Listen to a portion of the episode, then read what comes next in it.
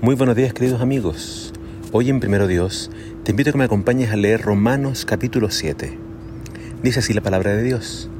¿Es que acaso estoy dando a entender que la ley de Dios es pecado? Claro que no. La ley no es pecado. Pero fue la ley la que me enseñó que en mí había pecado. Jamás me habría dado cuenta de lo que es codiciar si la ley no me hubiera dicho, no codiciarás. Pero el pecado usó aquella ley que condena la codicia para despertar en mí toda clase de malos deseos. Si no hubiera ninguna ley que transgredir, nadie pecaría. Por eso, antes de entender lo que la ley demanda, me sentía bien. Pero cuando llegó el mandamiento, cobró vida el pecado y morí. Es decir, el mandamiento que debía haberme dado vida me condenó a muerte. Porque el pecado me engañó, pues tomó el mandamiento de Dios y lo usó para matarme. Así que como ven, la ley en sí es santa, justa y buena. ¿Y acaso lo que era bueno causó mi muerte? De ninguna manera. No, el pecado usó lo que era bueno para causarme la muerte. Así que, utilizando el mandamiento bueno, el pecado se mostró con toda su maldad. Sabemos que la ley es espiritual.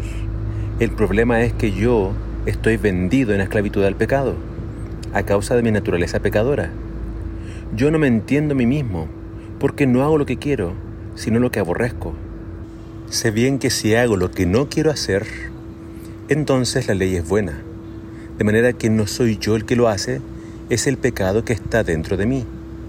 Yo sé que en mi vieja naturaleza no hay nada bueno, pues aunque quiero hacer lo bueno no puedo. Cuando quiero hacer el bien no lo hago, y cuando trato de no hacer lo malo lo hago de todos modos. Entonces, si hago lo que no quiero hacer, está claro cuál es el problema. Es el pecado que vive en mí. Así que queriendo hacer el bien, me enfrento a esta ley. El mal vive en mí, en mi interior. Quisiera obedecer la voluntad de Dios, pero me doy cuenta de que en los miembros de mi cuerpo hay otra ley, que es la ley del pecado. Esta ley está en guerra contra mi mente y me tiene cautivo. Qué triste es el estado en el que me encuentro. ¿Quién me libertará de la esclavitud de esta mortal naturaleza pecadora? Gracias a Dios que Cristo lo ha logrado. En conclusión, con mi mente sirvo a la ley de Dios, pero con mi naturaleza pecaminosa a la ley del pecado. Con una habilidad quirúrgica, Pablo tiene que explicar claramente la función de la ley para no ser mal interpretado por los creyentes, ni tampoco por sus detractores. Los que no comprendían el Evangelio estaban acusando a Pablo de que estaba enseñando que había que pecar para que viniera el bien. Se lo estaba acusando de rebajar las normas, de querer anular la ley de Dios, de promover el pecado, el libertinaje. Y ese nunca fue el propósito de Pablo. Lo que Pablo quería explicarles mediante su evangelio es que la ley no nos salva, no tiene poder para dar vida. Su función es mostrarnos el pecado y así mostrarnos que necesitamos un Salvador. No me puedo salvar por mis propios méritos. No me puedo salvar por guardar la ley. La salvación es por gracia.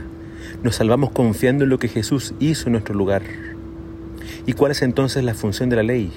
Pablo explica que él pensaba que era justo por guardar la ley, pero un día reflexionando, meditando y mirando atentamente los mandamientos, específicamente el décimo mandamiento, que dice no codiciarás, dice que el pecado en su interior utilizó el mandamiento para matarlo. Pablo ignoraba que el pecado moraba dentro de él.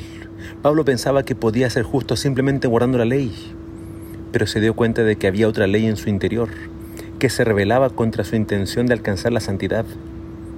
Pablo se dio cuenta de que con sus propias fuerzas nunca podría alcanzar la salvación. La ley en ese sentido es buena, es santa. La ley es espiritual, me muestra la voluntad de Dios, me muestra cómo debo ser, pero no tiene poder para ayudarme a ser de esa forma. Nosotros somos carnales, mundanos, pecadores, corruptos, inmundos. Mira bien la ley y mírate bien a ti mismo en tu interior y te vas a dar cuenta de que no eres bueno. Pero no tienes por qué desesperarte. Pablo se llegó a sentir un miserable, como si no hubiera solución, pero también se dio cuenta de que Dios envió a Jesús y Jesús es la respuesta. Jesús es la solución al pecado. Jesús puede darte un nuevo corazón, una nueva mente. Y muriendo todos los días al yo y aferrándonos a Cristo, es que podemos alcanzar la victoria. Pon tu esperanza en Él. no en ti. Que el Señor te bendiga.